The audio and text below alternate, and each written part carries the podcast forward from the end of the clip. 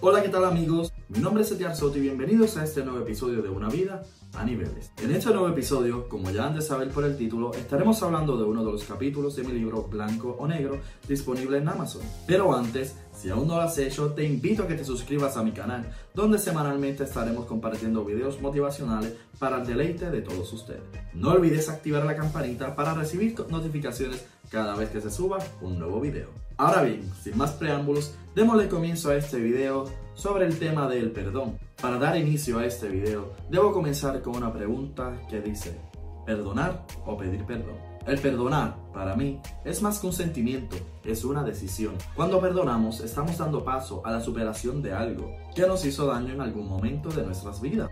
Estamos tratando de olvidarlo. Desde pequeños se nos inculca que debemos aprender a ser solidarios, bondadosos y siempre tratar al prójimo con bien. Pero, ¿qué se hace cuando una persona te ha hecho tanto daño?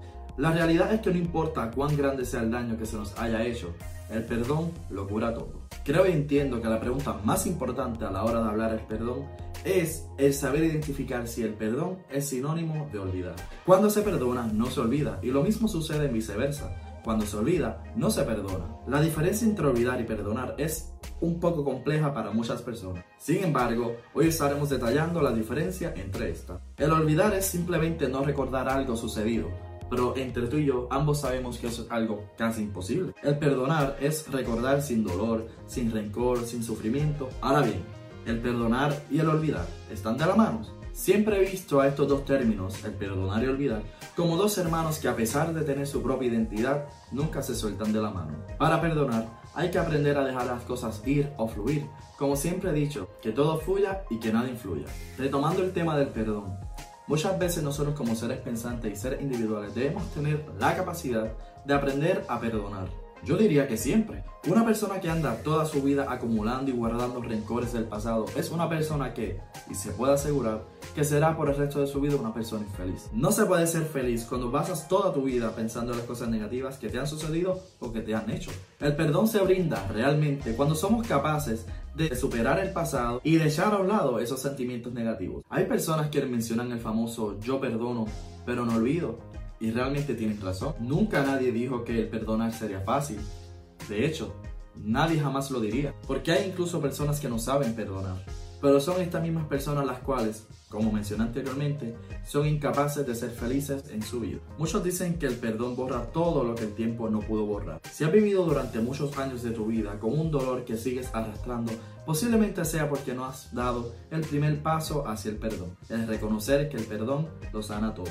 El perdón, según mi perspectiva, está compuesto de cinco partes importantes y fundamentales que no pueden ser obviados o ignorados. El primero de estos cinco pasos es la negación. Es en este cuando no se acepta estar herido. Y es aquí donde muchos de nosotros fallamos. Creemos que somos fuertes, que somos como rocas, que nada ni nadie nos puede afectar. Negamos todo sentimiento encontrado como si nada estuviese pasando. El segundo paso sería la rabia. Es en esta cuando comenzamos a decir que la culpa la tienen las otras personas. Es culpa de otros que yo esté herido. Cuando comenzamos a sentir ese tipo de sentimientos, comenzamos a culpar por otras personas de que ellos son los responsables de nuestras tragedias. Y es en ese preciso nivel o en este preciso paso cuando comenzamos a molestarnos con todos y por todo.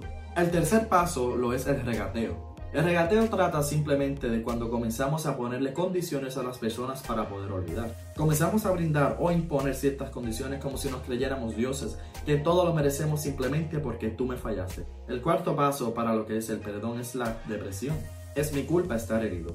Contrario al paso anterior, este trata de justificar todo el tipo de sentimiento negativo en mi vida echándome la culpa. El quinto paso y el último es la aceptación. Es en este cuando comencemos a crecer dada la herida que ya tenemos. Es aquí donde podemos también incluir la frase de los errores se aprende. Según mi filosofía, estos cinco niveles o estos cinco pasos a la hora del perdón son los cinco niveles que nos llevarán a la cima para poder vivir una vida más tranquila y más felices con nosotros mismos. En un mundo donde lamentablemente nos importa más el que dirán, debemos aprender a perdonar y no solo por satisfacer a otras personas, sino que también debemos aprender a hacerlo por puro egoísmo.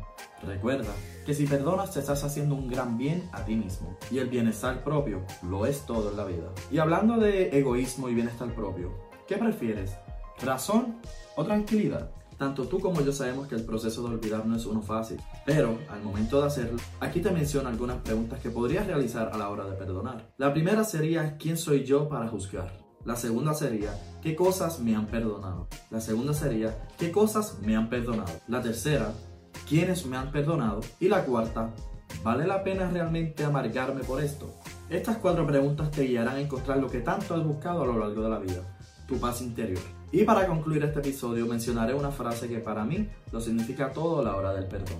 Pedir perdón no siempre significa que estemos equivocados y que el otro está en lo cierto. Simplemente significa que valoramos más una relación antes que a nuestro propio ego. Eso fue todo por hoy amigos, espero que les haya gustado este nuevo episodio. Recuerden suscribirse a todas mis redes sociales las cuales estarán apareciendo en pantalla. No olviden dejar en los comentarios temas o videos que les gustaría que esté haciendo en las próximas semanas. Y gracias por todo el apoyo que he recibido. Recuerden que los niveles de la vida equivalen a toda su sonrisa.